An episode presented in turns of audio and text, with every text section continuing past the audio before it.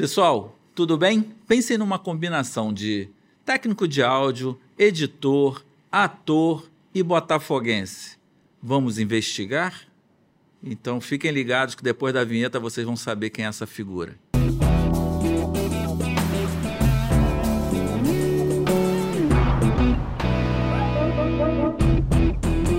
Márcio Padilha apresenta Podcast, o podcast do Padilha. E aí, pessoal, estamos de volta ao podcast. Dessa vez, um podcast, na minha opinião, especial. Estou com uma camisa antiga aqui de 2008, porque esse era o uniforme oficial do meu amigo Gustavo Chagas.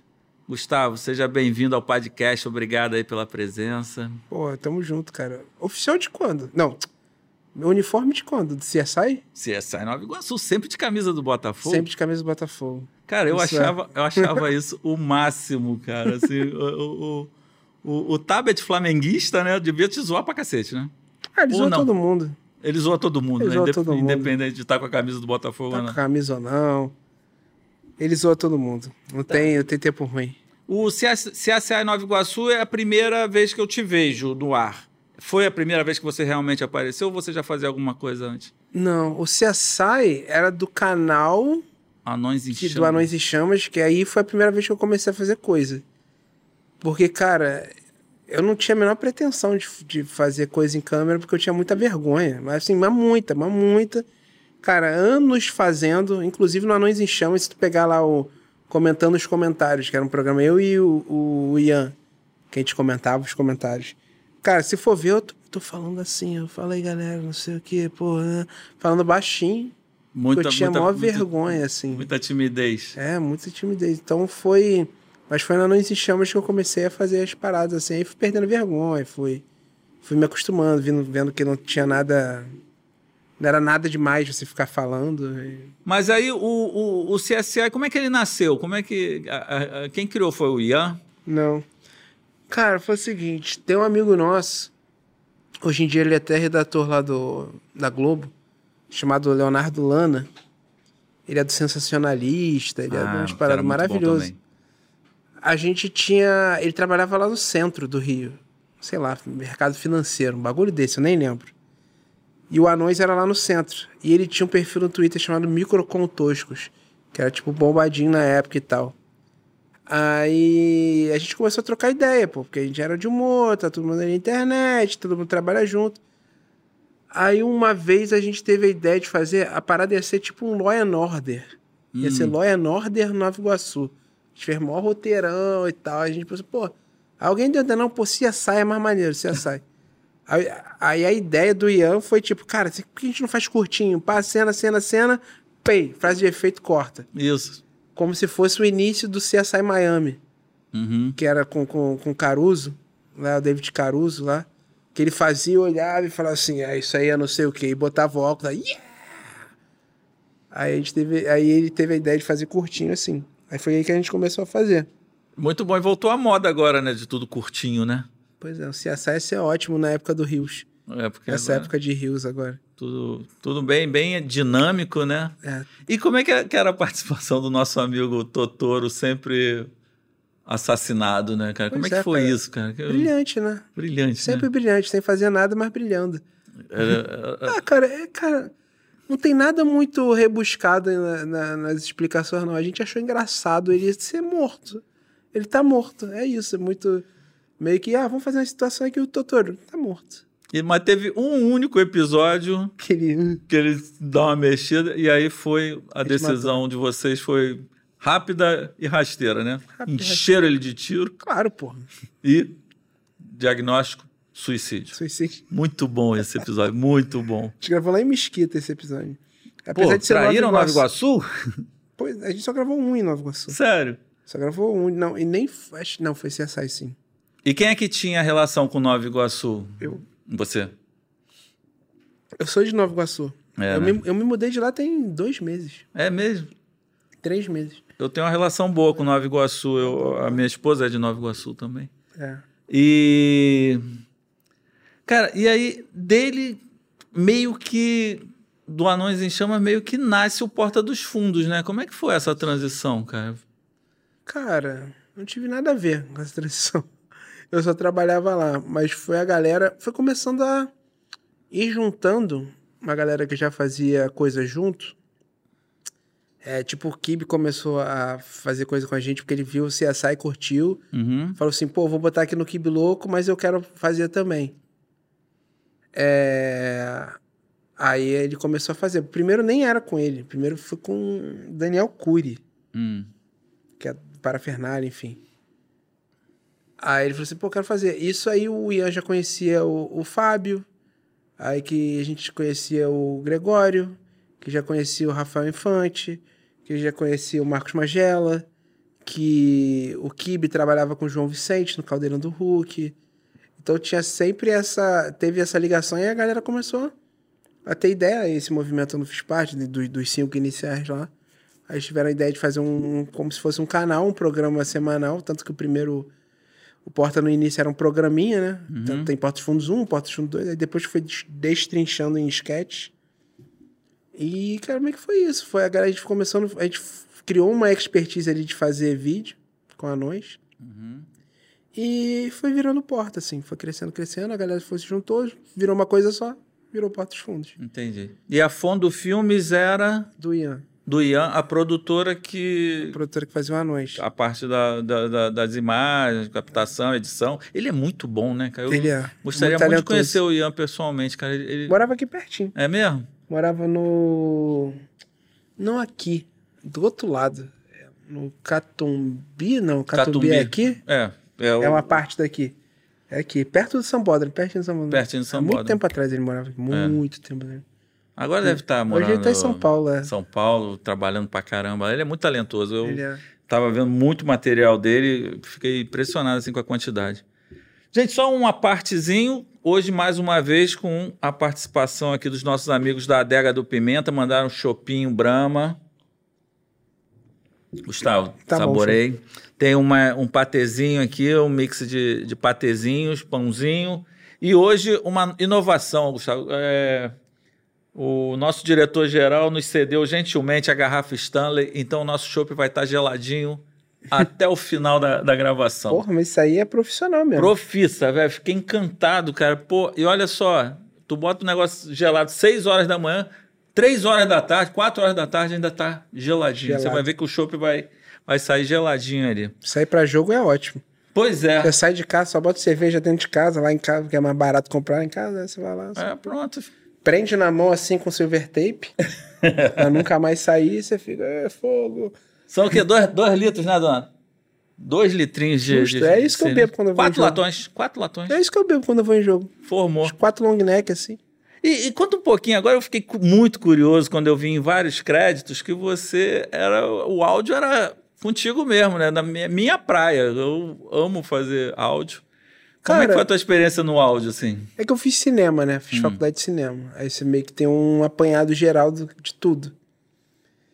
Aí quando a gente começou a fazer o Anões, era eu e o Ian só. Só. Era, éramos nós dois que fazíamos tudo.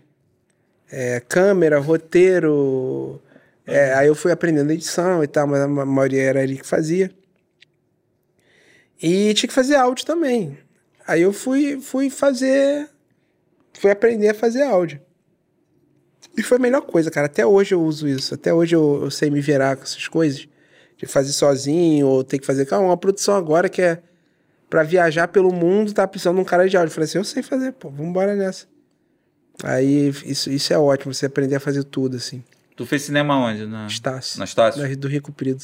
Eu cheguei a dar algumas palestras lá na Estácio sobre produção de áudio também, muitos anos atrás. Ah, se duvidar, eu ouvi, né?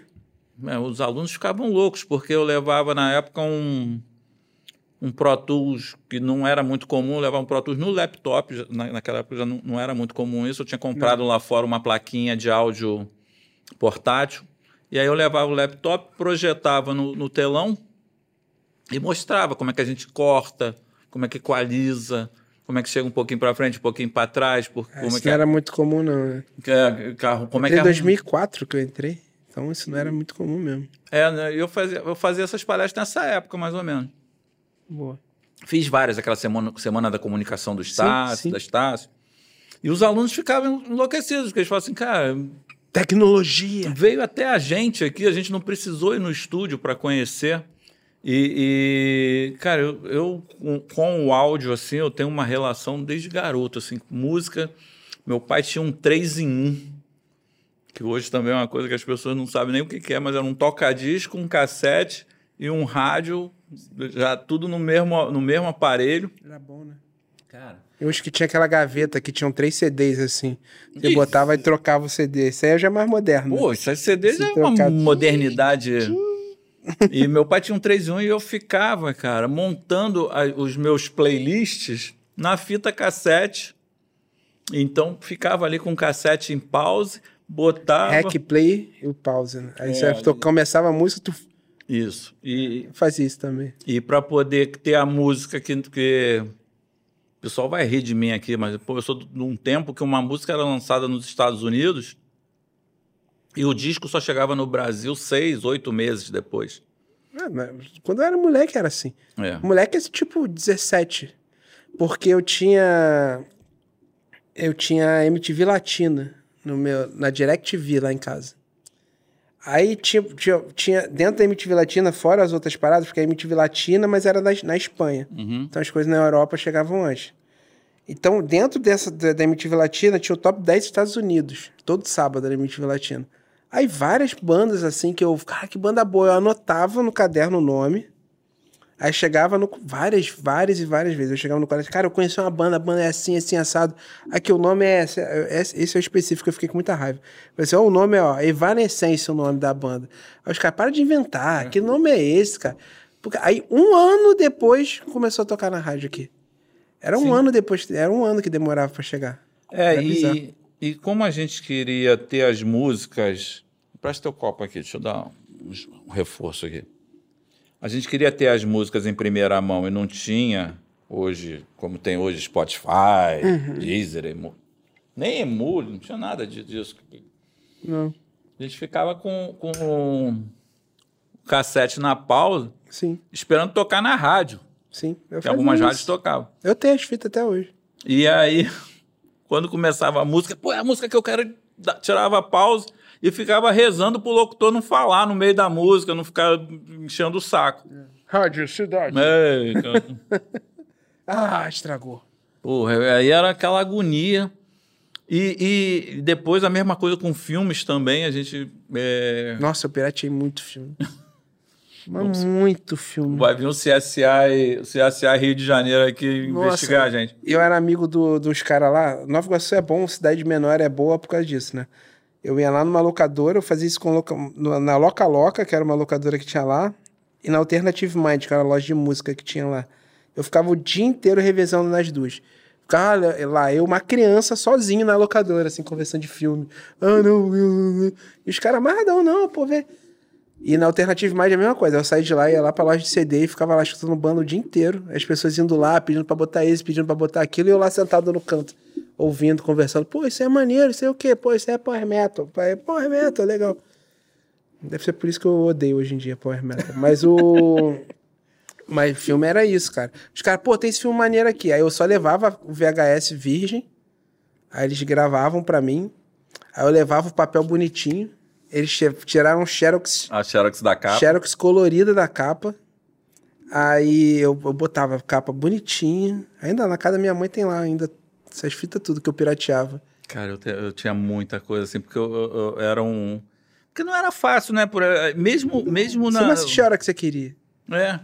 E, pô, hoje em dia, né? Tu entra em qualquer stream e, e assiste, revê no YouTube. Mas era. Que bom, né? Mas assim, a gente tinha um. Eu tinha um fascínio por música, cara, por áudio. Então, e aí com isso eu comecei a, a minha escola. Minha, minha, com até 16, 17 anos, equipe de som, dando baile nos clubes. O- Na minha época, o baile no clube era a- praticamente a única opção que a gente tinha, porque eu, ir, vir para as boates da Zona Sul era muito caro, era inacessível né, para a garotada. Então a gente dava, dava baile no clube, a gente chegou a dar baile para 4 mil pessoas ali no Riachuelo Tênis Clube. Aquela equipe de som imensa, com um monte de caixa de som, luzes. Hoje em dia eu vejo o cara sai com um peazinho de quatro caixas de som, acho que tem o mesmo, a mesma potência que a gente tinha naquela época, com aquele Tem. monte de caixa. Com certeza. E aí, hoje em dia, você compra esses refletores que você muda a cor, faz, é, faz no ritmo da música. Fumaça. Cara, na nossa época era um sufoco fazer isso, cara. A gente comprava muita lâmpada e sequencial e pisca-pisca e para poder fazer as luzes. Mas, mas, cara, foi uma escola e, e aí me apaixonei pelo áudio de uma maneira que quando eu entrei a primeira vez no estúdio de gravação, então, Gustavo, que eu vi, cara, gravando bateria, o baixo, a guitarra, tudo separado. O cara modulando. É, não, e aí gravava separado. Aí o, o, o, o mesmo cara que tocou o contrabaixo, depois ele estava tocando um violão. O mesmo cara que tocava Maneiro. guitarra tocava teclado também, e na mesma música. Eu falei assim, pô, que magia é essa, né? Aí era coisa dos canais separados, do playback e tal. Aí quando eu vi aquilo, eu fiquei alucinado. Eu falei, cara, É isso mesmo. é isso que eu quero fazer da minha vida. E eu trabalhava na, na antiga Telerge, pedi demissão lá, tipo, fiz uma confusão lá, acabei saindo, fiz um acordo e fui trabalhar no estúdio. Eu fui trabalhar na Top Tape, a gravadora que lançava os discos da Motal no. Brasil, que era só disco maravilhoso, né? Michael Jackson, Diana Ross, cara, cada Jackson 5. Sim. Então era, cara, a gravadora foi uma experiência e faz, gravava samba enredo, cara. Eu tinha loucura por, por É. conhecer um, um bastidor de samba enredo.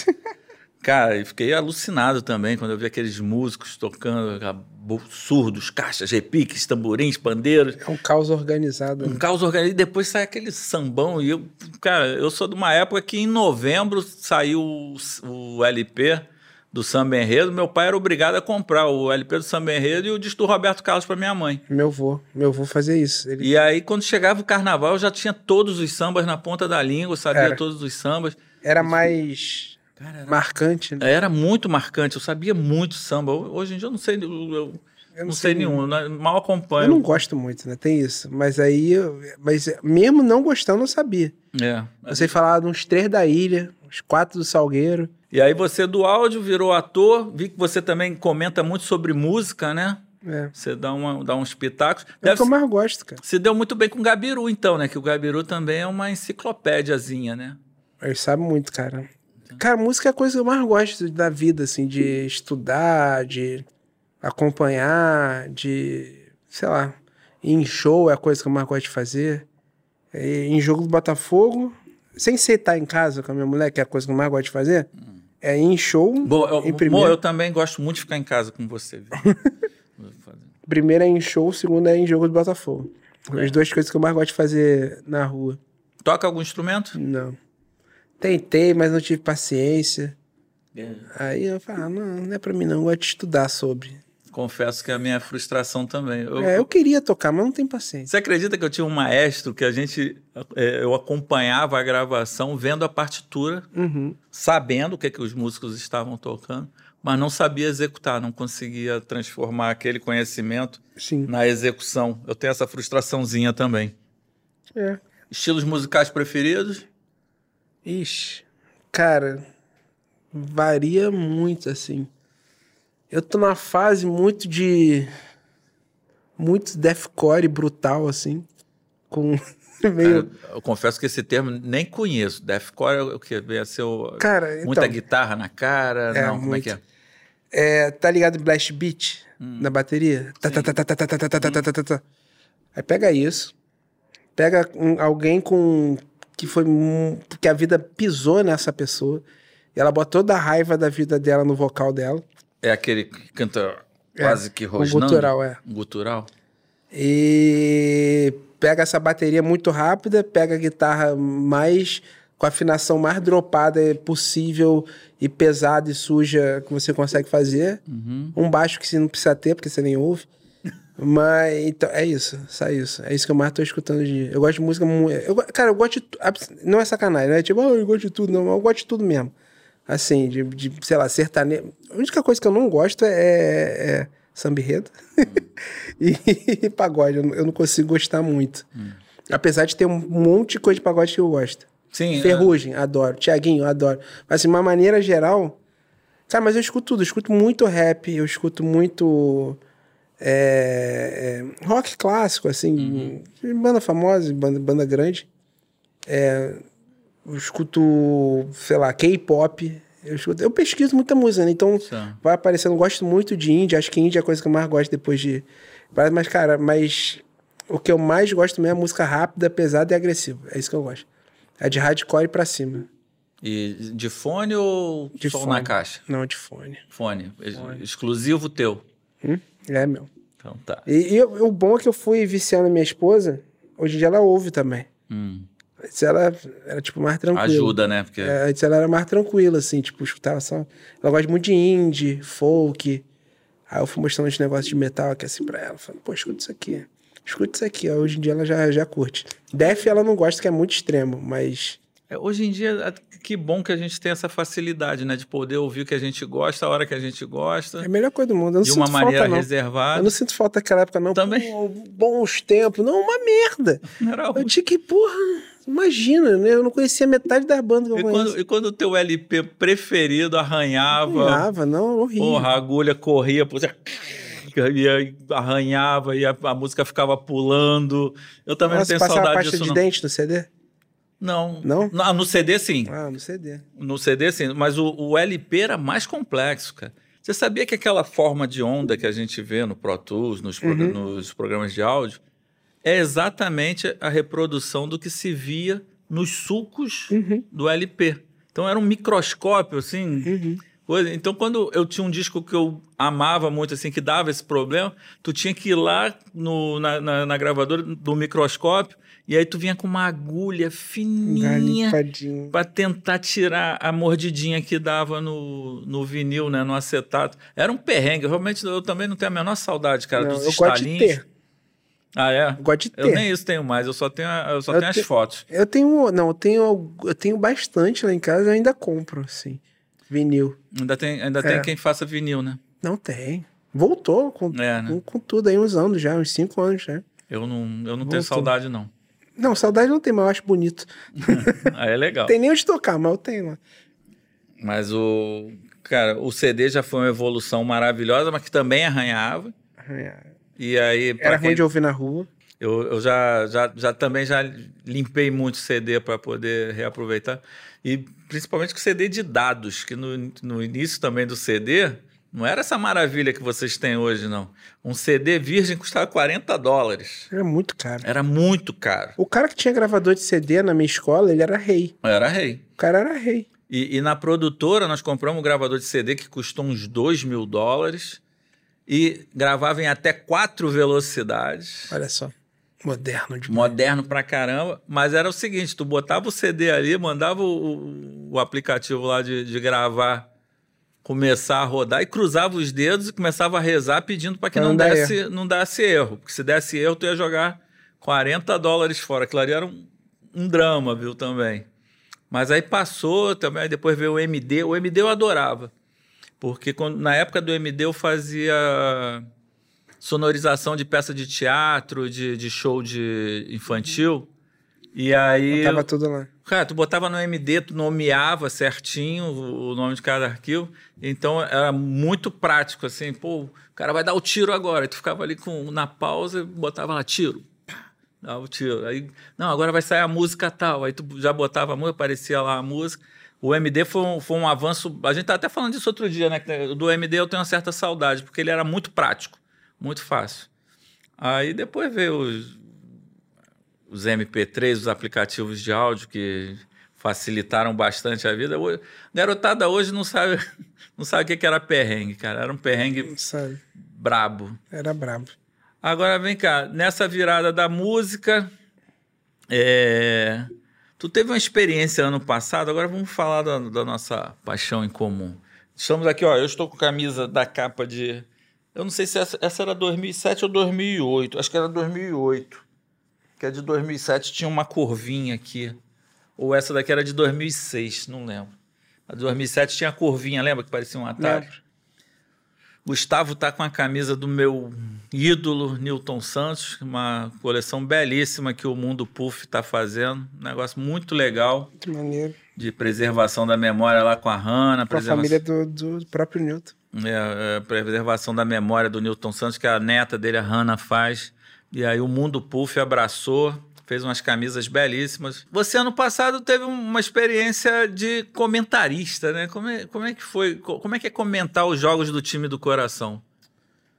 Cara, é muito bom. É bem bom, porque você. É, que me obrigou a assistir os jogos de uma outra maneira, de uma maneira mais crítica, analítica, que eu nunca tinha feito na vida. E aí me fez apreciar mais e foi um ano foi, foi um ano bom, assim, né? Foi um ano, de, foi um ano bom de, de, de se assistir.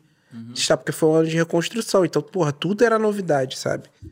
Pô, o Botafogo ser competitivo fora de casa era novidade. O Botafogo, pô, trazer um cara que você nunca tinha ouvido falar, não tinha referência nenhum, era novidade. Que, como é que vai ser? Era novidade. Um técnico que quer implementar o estilo dele, é novidade.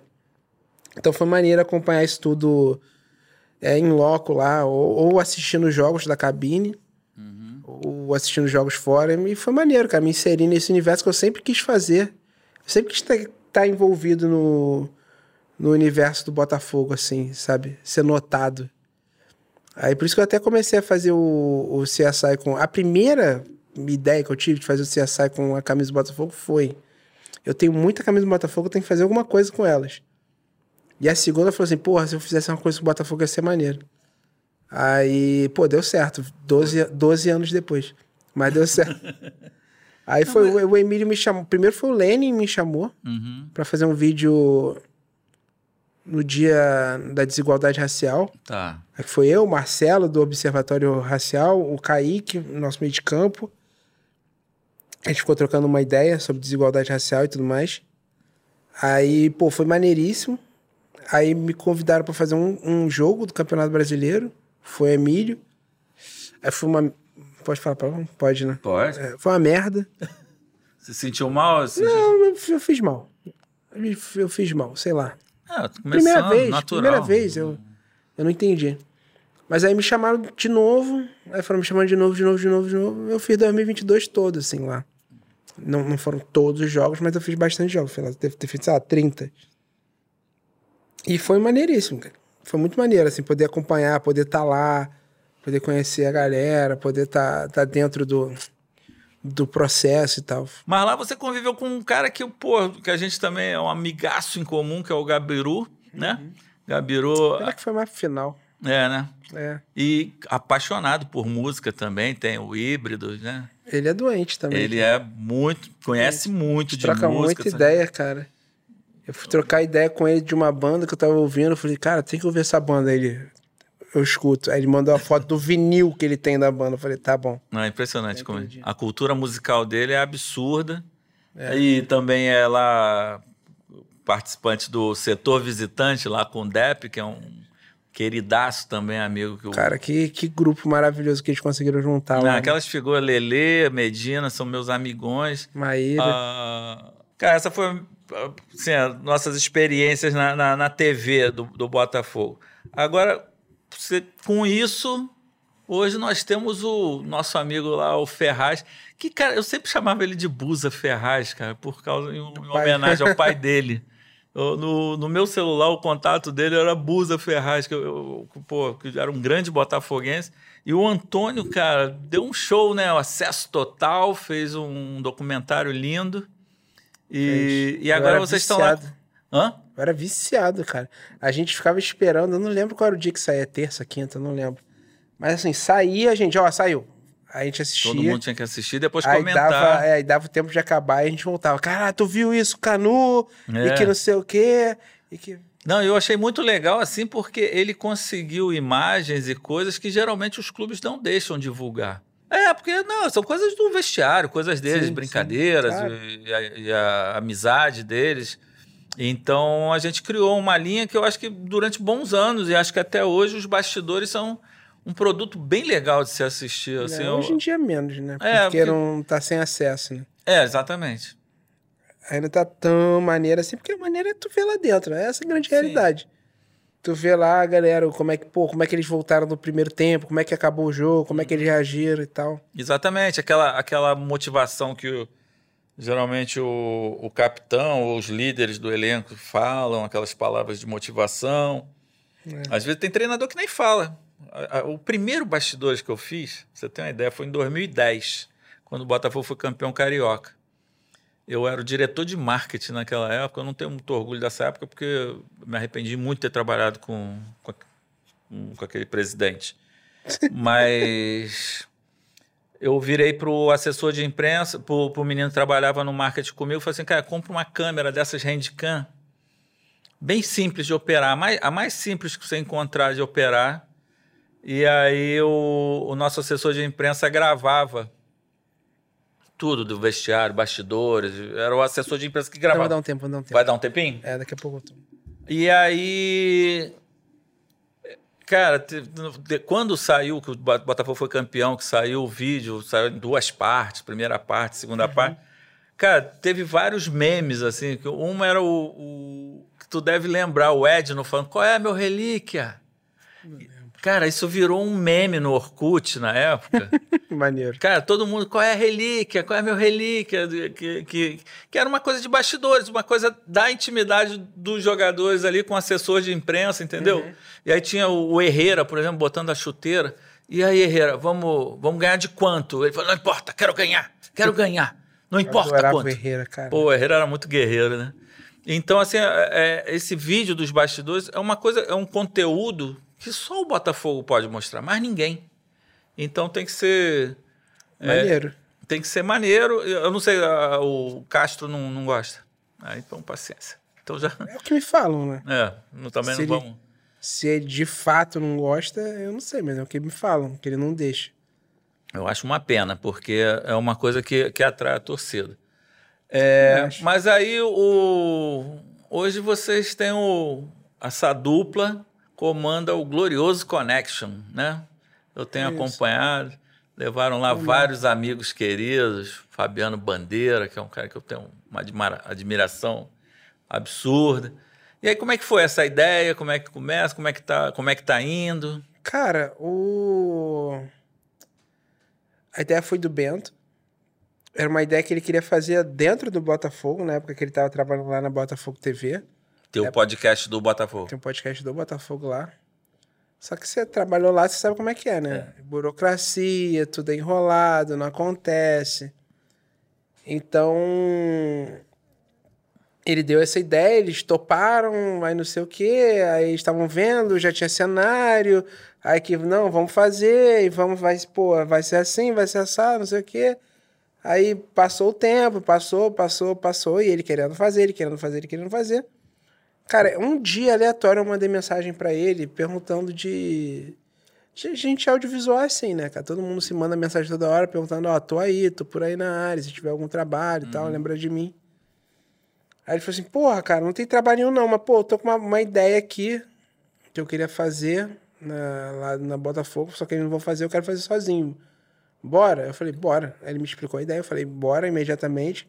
Eu falei: Pô, eu sei exatamente a pessoa que chamar que é o que eu vou chamar, que era um moleque que já tinha falado comigo uma semana antes sobre um outro projeto envolvendo o Botafogo.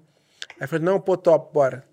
Cara, do dia que ele me mandou mensagem até o dia que o primeiro programa foi no ar, foi tipo um mês. Um mês e meio. Foi muito rápido, assim.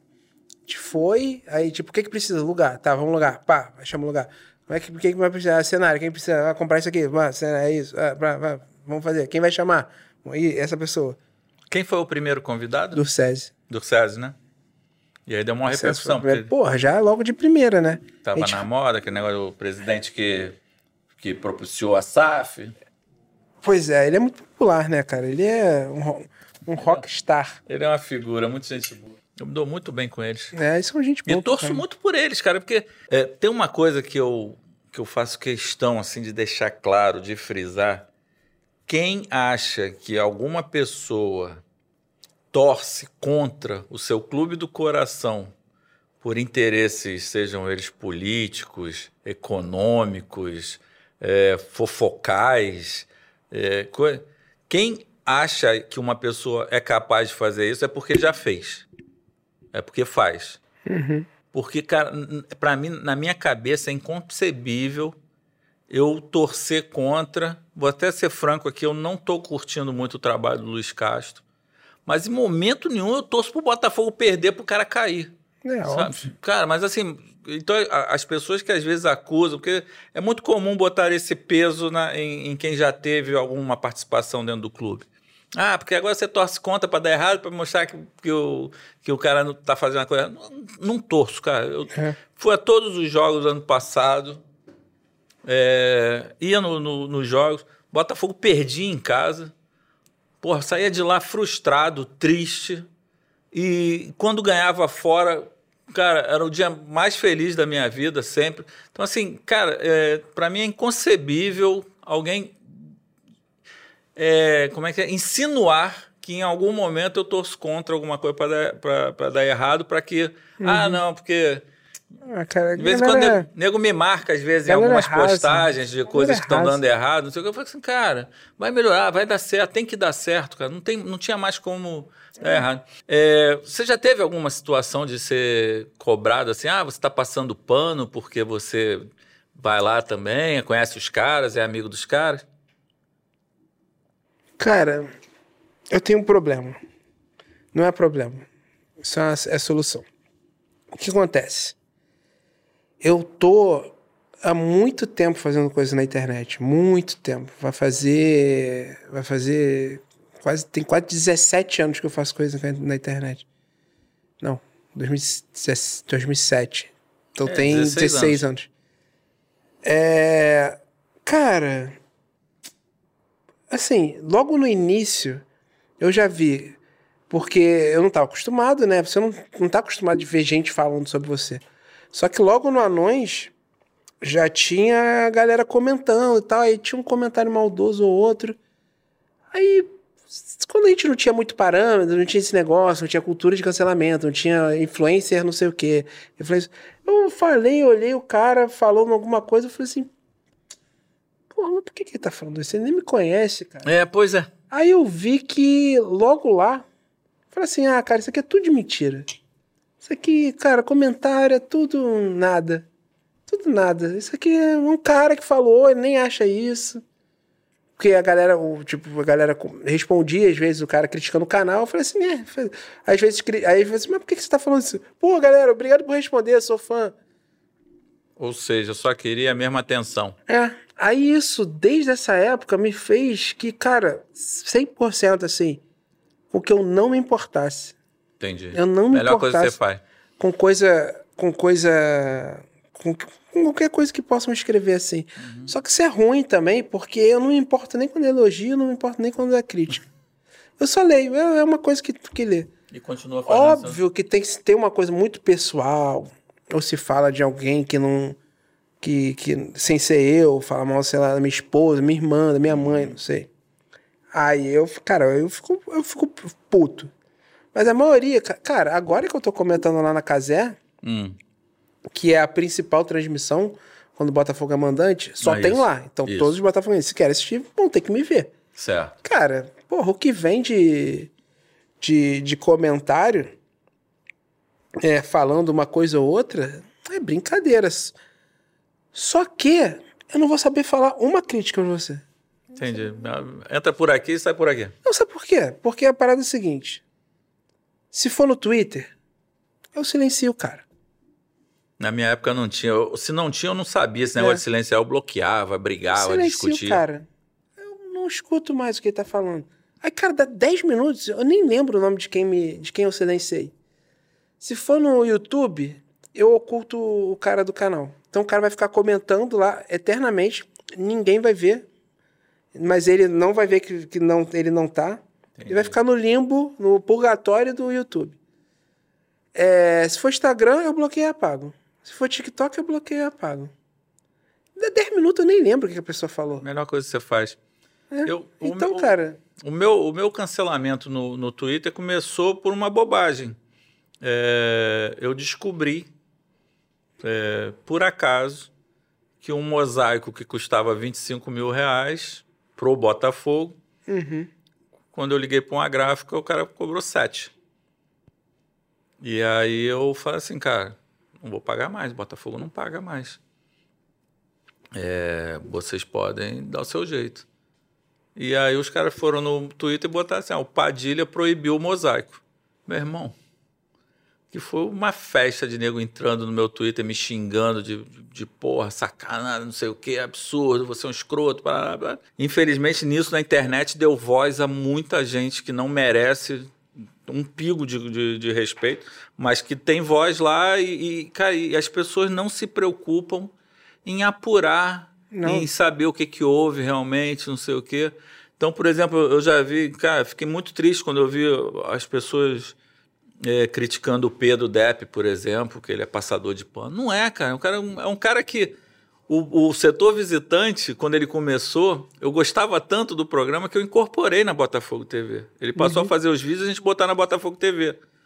E um dia ele falou assim, cara, eu não gosto do vice-presidente de futebol, acho que ele é fraco, não sei o que e tal. Aí eu falei pra ele, pô, Pedro, Aí tu me complica, né? Aí tu me complica. Aí fala, não, então não bota mais meu programa lá, mas eu quero ter o meu, meu direito de, de, me expressar e tal. Eu falei, não, o direito que você tem, com, pô. Mas acabou aquela relação profissional, mas continuou o carinho, a amizade, tanto é que ele veio aqui.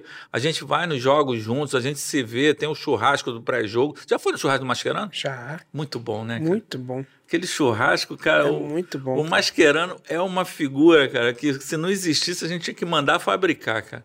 Aquele churrasco dele no pré-jogo é uma alegria. Tudo do jogo, tudo envolvendo o Botafogo é bom. O pior é o jogo, sempre. Mas o jogo pode ser, o jogo pode ser maravilhoso, mas vai ser sempre pior do que o pré. Ah, o pré-jogo é Porque, cara, é que nem quando a gente fala, esse ano eu quero viajar mais. Ano passado foi a primeira vez que eu viajei para ver hum. e viajei em dois lugares, né? Fui, fui no Allianz e fui na Arena da Baixada.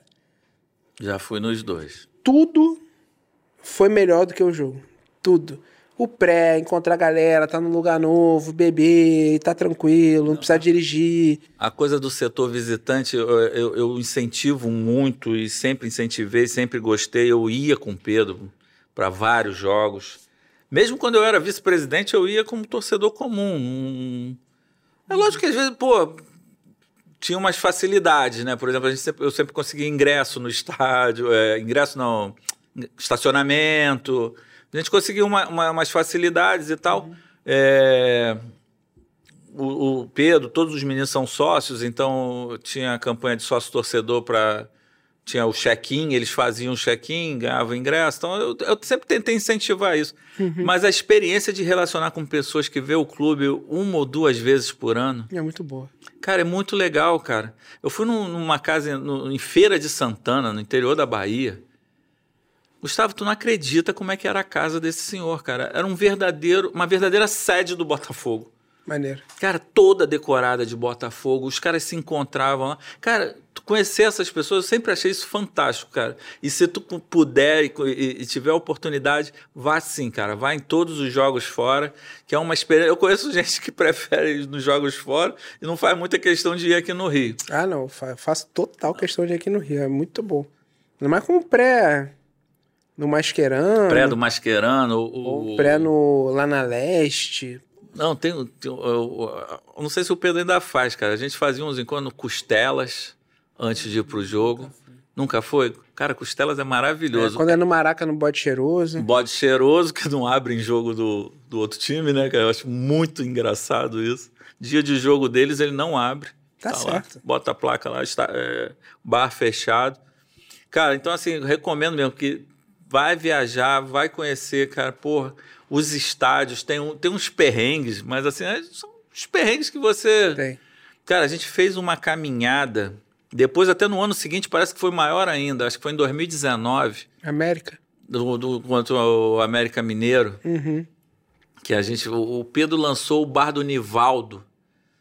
Cara, de repente tinha. Eu não sei, assim, eu não sei estimar, mas eu, eu diria que tinha no mínimo umas 500 pessoas no bar.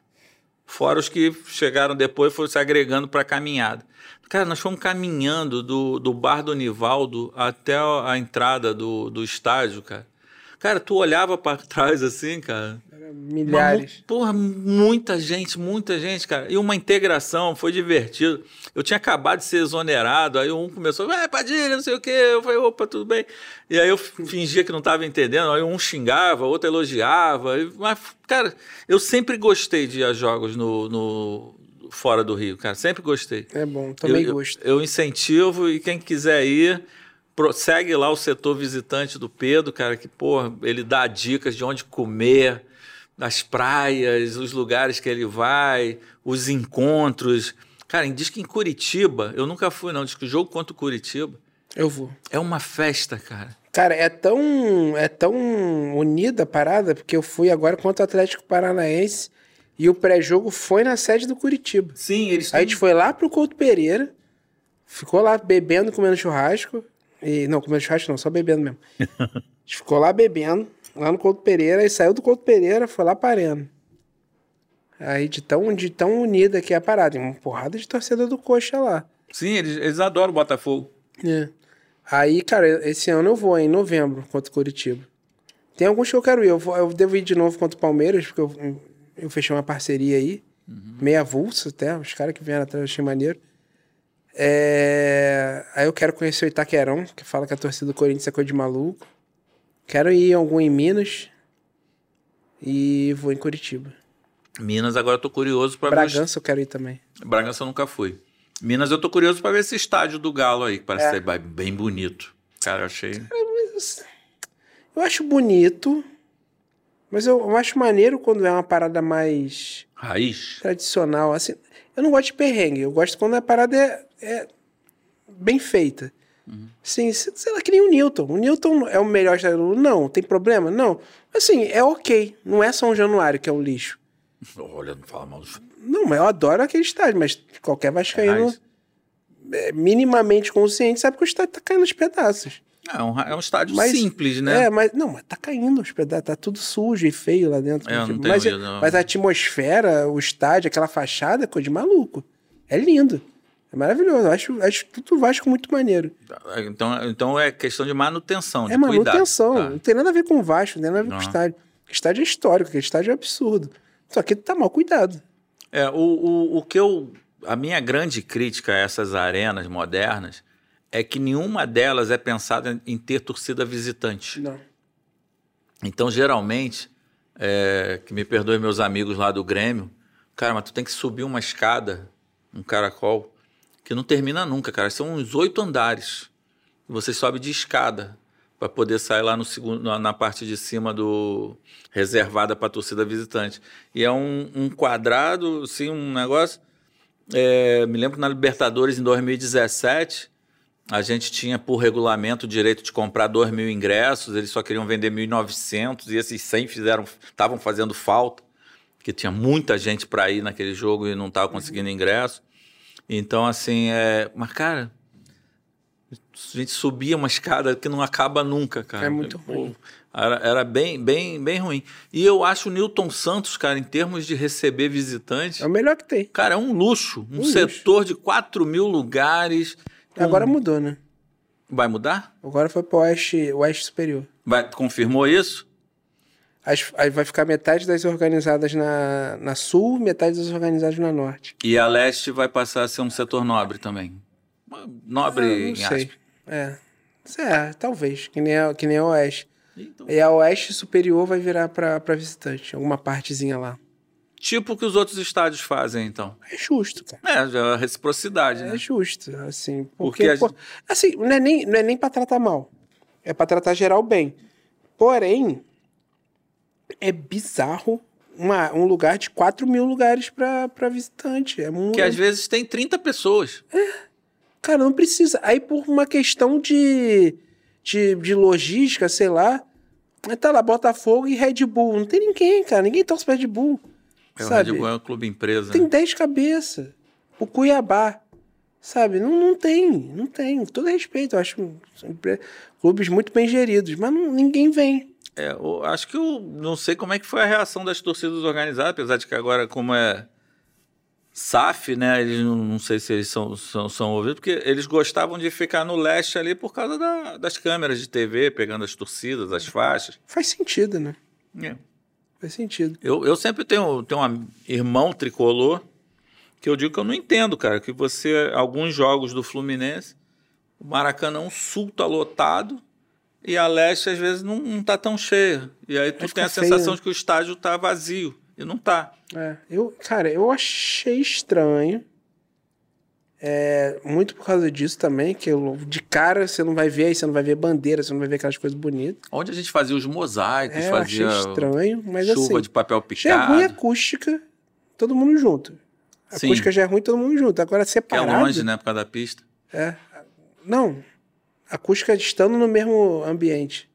É, Você não embora conseguia ouvir direito as, as paradas. Embora tem vários amigos que são dirigentes de torcida organizada, sempre falei isso com eles, eu não entendo o, o- uma torcida a 20 metros da outra, uma tá cantando uma música, a outra tá cantando outra. Isso eu particularmente nunca É, entendi, essa- não concordo. É, essas par- particularidades eu já não vou saber porque que eles fazem isso. Né? É, mas assim, eu sempre falei, por exemplo, eu achei muito legal quando eu vou em, em determinados estádios. Cara, a torcida organizada geralmente é uma só em alguns clubes, é uma, ou- uma ou duas, mas quando uma puxa uma música, Geral vai junto. Vai o estádio todo junto, cara. E eu vi que a Fernandinha fez, um beijo, querida Fernandinha Maia, fez uma brincadeira do, do Tiquinho, né? Foi. Você estava no estádio quando ela fez? Cara, que, que é muito legal isso também, do, do locutor do estádio interagir com a torcida. O Sport Recife faz isso muito bem. Uhum. Cara, e aí diz que foi É uma um brincadeira. monte, é. No Allianz é assim, na Arena é assim. É, o locutor interage, chama, pu- puxa. Só que lá dá pra ouvir, né?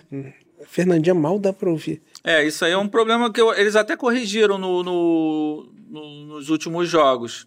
Porque na nossa época, o que, que acontece? Vou até contar essa história que é interessante. Quando o estádio foi construído, ele tinha um sistema de som, cara, que era todo o estádio tinha caixinhas de som menores, mas muita caixinha de som espalhada pelo estádio todo. E tinha, cara, uns. assim, sem medo de, de errar, uns 50 amplificadores. Então você podia, e tinha uma mesa de som, um sistema de, de som, você podia assim, cara, eu quero que o som saia só no setor oeste inferior, eu quero que o som saia só nos camarotes, eu quero que o som saia só no, no leste superior. Era todo setorizado, você equalizava. Eu, eu tive a oportunidade de ver isso pessoalmente em 2009, quando estive lá como diretor de marketing, e ajudei o Cal, a gente equalizou tudo, o som era muito bom. O estádio todo você ouvia. Cedemos o estádio para a Olimpíada. Hum, tiraram tudo. Cara, quando a gente voltou, juro para você, no último dia da Olimpíada, o Anderson Simões, ele dormiu no estádio depois que acabou, porque nego começou. Vou te, vou falar um negócio que podem não acreditar, mas é verdade. Até vaso sanitário tinha na mala dos carros. Dos, dos, do- Do COB? Do COI? dos, dos- dos voluntários, as pessoas que trabalharam, não sei o quê. Até vaso sanitário, pra você ter uma ideia, cara. Era nego tentando sair com ar-condicionado, com as torneiras das pias, com os, com, com, com os, os negócios de papel toalha, saboneteira. O Anderson ficou no estádio, fez uma fila imensa de carros, revistava todos os carros. Caraca. Pra você ter uma ideia. E nisso, mas aí teve, teve a obra também. Ah, não, minto. Os, os amplificadores subiram na interdição, não foi nem na Olimpíada. Falei besteira aqui. Quando interditou, que a gente voltou em 2015, que a gente conseguiu desinterditar o estádio em 20 dias, Uhum. e aí a gente voltou a jogar no Newton Santos parcialmente, lembra? Ainda tinha os. Sim. O- na- na- nas arquibancadas superiores ainda tinha um macaco hidráulico. É, cheguei lá no, no CCO, falei, cadê os amplificadores? Não, não, guardaram, não sei aonde, guardaram, guardaram. Eu falei, agora tá guardado aonde? Junto com a viga da perimetral. Tá guardado aonde? Tá guardado aonde? E ninguém sabia dizer, e os amplificadores, cara, ficaram uns 10. Então, por isso, o que, que que aconteceu? Quando a gente voltou para o estádio, nós passamos a fizemos uma parceria com uma empresa e passamos a botar caixas de som na pista, virada para o torcedor. E às vezes eu até brigava com eles, porque às vezes ficava alto demais até, porque ficava, era um sonzão. E todo mundo ouvia, a gente botava o Reage Meu Botafogo no, no intervalo, uhum. da Russo cantando. Era, o som era perfeito. Quando eles reassumiram agora, é, depois que nós saímos. Eu não sei o que, que aconteceu, essa empresa foi liberada, contrataram outra, não sei o quê. E eu notei que realmente era assim, o som só ficou nas caixinhas lá do teto. É, não dá pra ouvir, não. Não dá pra, mal dava pra ouvir, mas acho que no último no penúltimo jogo, eles já passaram a botar as caixas na pista de novo. Sim. E o certo era fazer um projeto, comprar os amplificadores de novo e ressetorizar o som para que saia em todo o estádio. Gustavo, cara, eu quero te agradecer pra cacete, cara. Porra, tô muito orgulhoso. Eu quero fazer um pedido de desculpa formal por a gente nunca ter tido feito nada juntos no período que eu tive lá, cara. Pô, é uma falha grave, assim. Infelizmente, nós não, tive- não tive a oportunidade de te conhecer, ver essa pessoa que você é. Cara, botafoguense pra caramba. Quero te agradecer. Quero que você deixe aí uma mensagem para essa galera que tá aí meio preocupada agora com essa fase não muito boa da SAF. Que, como é que você está vendo esse momento? O que, que você espera? O que, que vai. E vai dar certo, mas eu quero a sua opinião. De comentarista. Cara, fica preocupada mesmo. Que Tá, estranho. Tá estranho, pô. Tá estranho. Tem, tem que ser cobrado, a gente tem que entender, tem que ter mais. é, as coisas têm que ficar mais às claras pra gente, pra gente saber, cara. O problema é achar que a gente só vai aceitar conto de fada. É, a gente precisa de uma dose de realidade também, de, de, de entender, porque senão a gente só fica com a consequência do problema. Consequência do problema é um trabalho ruim em campo. Mas por que, que esse trabalho ruim está acontecendo? É isso que eu queria entender, assim. E não foi ruim o tempo todo, né? No ano passado, apesar das derrotas em casa, ganhava fora. Não, Então cara, havia um equilíbrio ali. não estava sendo ruim até o Vasco. É. É isso que eu acho, fica a galera, pô, isso nunca foi bom. O Gabriel Pires nunca jogou, o Vitor Sá nunca. Ah, mas, mas, mas isso é Contra comum. 9, 11 contra 9 contra o Vasco, agora, quatro rodadas atrás, o time saiu aplaudido. O time mostrou obediência tática, o time conseguiu agredir mesmo com 9 contra o Vasco. Cara, o problema não é só ele, cara. Alguma coisa rompeu no meio do caminho. Alguma coisa rompeu. Se é o relacionamento do Castro com os jogadores e por isso é melhor ele sair, eu não sei, mas alguma coisa rompeu. Entendi. Porque esse desastre completo não estava sendo até ontem. Entendeu? Então, cara, eu só, eu só queria entender o que está acontecendo. Era só isso, para poder ter um entendimento maior. E a solução seria o João Textor aparecer no Brasil, né? Aparecer e, e é o que eu falei no, no último programa lá do Glorioso, cara. Eu prefiro o Ronaldo que tira o Cruzeiro pra merda toda, todo segundo, que não, ninguém pode criticar o Cruzeiro que fala assim, ó, se não fosse eu, esse aqui ia acabar, tá? Se fosse eu, esse aqui, ó, ia tá... Mas assim, é melhor ele chegar assim, ó, galera, olha só, não tem dinheiro. A justiça é isso, a justiça é aquilo, eu tenho dinheiro pra tanto, não vou contratar ninguém. A gente vai aqui indo de ano em ano, de pouco em pouco, de estruturação, de, estru- de estrutura em estrutura, e, e a gente almeja daqui a 3, 4 anos aqui tá melhor. Não vai vir ninguém, não, não adianta. Vai. Cara, é ruim ouvir isso? É ruim. Eu queria isso? Não queria. Mas o, o, o ruim é chegar em janeiro, não, vamos contratar Uma não falsa sei expectativa, quem, né? vamos fazer não sei o que lá, falta 14 dias e a gente sabe que não vai vir ninguém. A gente, perder, a gente perdeu o Jefinho porque ele não contratou o João Gomes. Não é pra caixa, não é pra dinheiro, não é pra manter na Eagle, não é pra não sei o quê. Não, a gente contratou e com o dinheiro de um Jefinho a gente contrata não sei quanto. Não contratou, cara. É, esse negócio do dinheiro, a torcida sempre teve muito esse questionamento, né? Eu me lembro que quando vendeu um jogador, se não me engano, foi o Michael Suel, ainda na gestão do, do, do dentista, é, que assim, um ano depois, nego ainda fala assim, mas o que, que fez com o dinheiro, Suel?" Cara, o dinheiro que entra em clube de futebol é caixa único, cara. É um dinheiro que entra. do- da- cara, para entrar é uma dificuldade, mas para sair, cara, é muita coisa que tem para pagar. Então, assim, na nossa época, é, eu, eu não entendo por que é, algumas coisas acontecem, porque ele não foi enganado.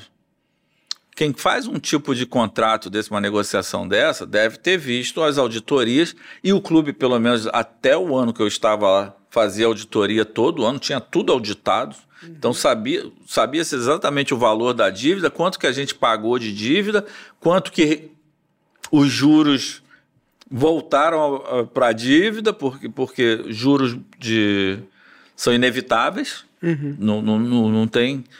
Então, assim, ele não foi enganado.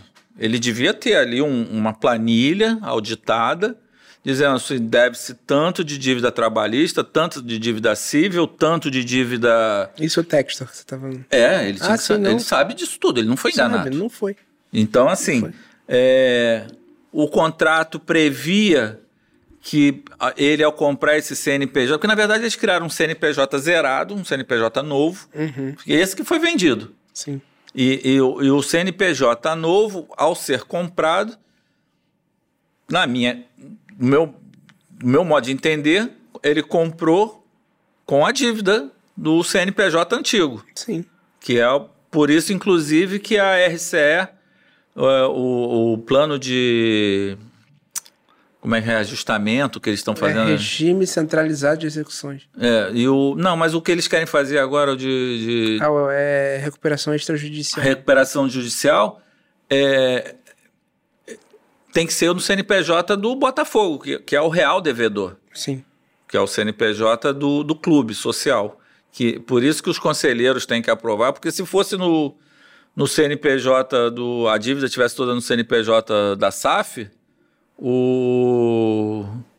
O Textor é que tinha que se virar, conselheiro não tinha que falar nada. Não. Então, assim, eu acredito que há uma cláusula no contrato em que ele, ao comprar esse CNPJ limpo, ele comprou também Não, claro. o- a dívida do, do CNPJ anterior. E, e, assim, não tem nada no mundo que me convença de que ele foi enganado. Ele viu que existia essa dívida, sabe o valor Foi. e sabe a forma de pagamento. Foi. Porque na nossa época a gente tinha um ato trabalhista. Qualquer dinheiro que o Botafogo recebesse, até completar, sei lá, na, na nossa época, acho que era um milhão e pouco por mês, Uhum. o Botafogo não encostava no dinheiro. Ia primeiro para o Tribunal Regional do Trabalho, que repassava para a fila lá de, de, de credores. Então, assim, ele devia saber que, que, que tinha esses compromissos a pagar. Sabia. E, e, assim, dívida desse valor, na minha cabeça, que eu sei que meu pai fez isso pelo Botafogo em 86, essas dívidas se renegociam quando você tem cash, e aí você chega pro Gustavo, Gustavo, quanto o Botafogo te deve? Ah, o Botafogo me deve 2 milhões. Qual é o teu lugar na fila? Na, na fila? Ah, eu sou o 23 terceiro. Gustavo, quer ser o primeiro da fila? Por um? Por umzinho? Não, até menos, 800, 900. Mas você recebe amanhã. Ó, tá na tua conta. Tô aqui, ó, tô digitando o Pix. Gustavo, ok. Gustavo sai da fila, recebe. É assim que se mata. O, o- é, a palavra de, de, de ordem é deságio. Que aí você vai matando essa dívida e matando esses juros. Porque juros, os juros são impagáveis. Você já viu alguma ação na justiça do, contra o Botafogo? É assim, cara, um jogador que jogou em 2012 É o, é o meme, né? O Rodrigo Beckham, toda hora. foi reserva na lateral esquerda por quatro meses, não sei o que. O Botafogo deve 2 milhões a esse cara. É impressionante, cara. Sim. É impressionante as dívidas. Da, e, e- e, assim, eu falo sem muita propriedade, mas eu- pelo que eu via quando eu estava lá, cara, nós não fizemos essas dívidas. Você não vê jogador da, da gestão do Carlos Eduardo para cá metendo o clube na justiça com valores. Tem até alguns que tiveram problema, que não receberam alguma coisa, que tal, que, ou que se acham injustiçados por algum motivo e entraram na justiça. Mas não são esses valores exorbitantes, cara. Cara, eu- eu vi um preparador físico, que o cara foi preparador físico do clube por seis meses, em 2013. A dívida do Botafogo com esse cara era de um milhão e pouco. Hum, bizarro. Cara, assim, são valores que. que isso, e aí é isso que eu tenho, que tenho que fazer: chegar pro cara, vem cá, velho. Vamos rever esse valor aí. O valor real era 150 mil. Toma aqui e, e não se fala mais nisso. É. Mas você tem que ter cash. E eu, eu, eu achei que o João Textor ia fazer isso, que ele tem dinheiro. Não é? O problema dele não é falta de dinheiro. Não. Agora, tem também a questão legal, né, das coisas. É, é, pagar e, e se comprometer a pagar e não pagar é um negócio muito sério. Independente se tu acha que tá certo ou tá errado, você, ele tinha que estar tá pagando.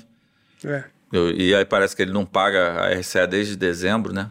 É, eu não. Aí começa a central de boatos, eu não tô lá dentro, não quero, não, não sei. Ou a minha expectativa é de que eles se, se entendam, É. que eles se entendam, que eu tenho resolvam. certeza que as intenções são boas. Sim, Eu só tô achando que tá rolando ingerência. Tá. Fora isso, eu tenho certeza que todo mundo quer que o Botafogo se dê bem. E eu acho que eventualmente vai dar. Tomara. Mas que tá um período ruim, tá, tá. tá ruim. É, tem muita coisa também, né? Eu falar, ah, o, tem que ter o CEO, a figura do não CEO. nada. Cara, Cara, se, se, sem autonomia, não vai adiantar nada. o, o, o CEO também, a figura do, do profissional, aí eu, eu vou falar mais uma vez, que é um assunto que sempre mexe comigo. É, nem todo mundo que é remunerado é competente, cara. Uhum. Então você tem um, do- dois casos recentes aí que o. Até, pô, um que eu adoro, que é muito meu, que- meu amigo querido, que é o Lenny, mas meteu o Botafogo na justiça. E, cara, assim, eu achei o, o fundamento dele meio sem, sem, sem sentido. Que ele teve um desgaste pessoal, porque os contratos foram rescindidos. É, bom pra ele não foi, né? É, Bom pra ele não foi. Ele, fez lá os acordos e a parada é meio que rompido unilateralmente. Sim, bom não foi. mas tem que ver de que forma foi rompido é, unilateralmente. aí eu- é, por, é por isso que essas paradas Porque contrato, meio- con- contratos, os contratos são feitos justamente para quando Sim. dá confusão, para quando dá vai ruim. Dar, vai dar ruim. Contrato nada mais é do que assim, vamos prevenir para ambas as partes. Contrato é pra dar ruim. Se o Se dá texto, bom é combinado. né? é, se o texto por algum motivo achou que não valia a pena o contrato com a Volt, né? Não, não vale a pena. E se ele pagou a indenização, aí eu não sei também se ele pagou. É, tem, tem, tá rolando isso Tem- também. se tiver uma cláusula lá diz assim, ó, se um, um não quiser, comunica com 30 dias de antecedência e paga X, se ele fez isso, tá tudo certo. E É. o outro CEO lá que botou o clube na justiça, diz, ah, também não, não tem os números, mas diz que são alguns milhões de reais, onde ele quer ganhar uma comissão pela venda do clube que foi uma- e ele foi contratado para fazer isso. Então, assim, também não concordo com, com essa.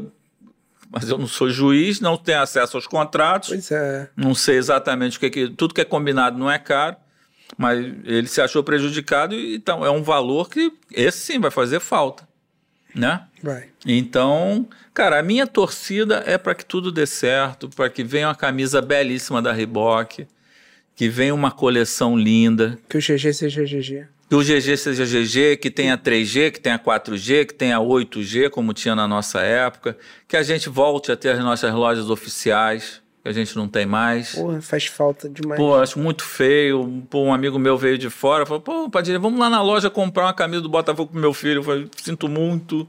Você vai ter que comprar aqui pelo site do, do clube, porque não, não tem. Então, que volte a ter as lojas, que a torcida volte a se animar. Espero que seja legal essa, essa coisa da torcida visitante vir para a parte que não aparece nas câmeras, né? Como as torcidas reclamavam. É. E aí, a- aí a, te- a emissora bota uma câmera virada para o sul e outra para o norte para poder mostrar a torcida, Tomara. né? E que tudo dê certo. Vai dar. Cara, e aí, pô, eu já te agradeci, já comecei a me despedir há meia hora atrás, né? Eu sou- eu, eu- quando fala de Botafogo, eu me empolgo. É, mais uma vez te agradecer a disponibilidade por ter vindo. Manda um abração lá pro Bento, cara, pro, pro Buza, meu queridão. Inclusive, é, só, puta, vou falar. É, ele que vai dirigir o documentário do Newton Santos, cara, o filme do. Newton Santos. E vai fazer um belíssimo trabalho, porque senão eu vou bater nele. Vai fazer, E- óbvio. E, e ele é muito talentoso.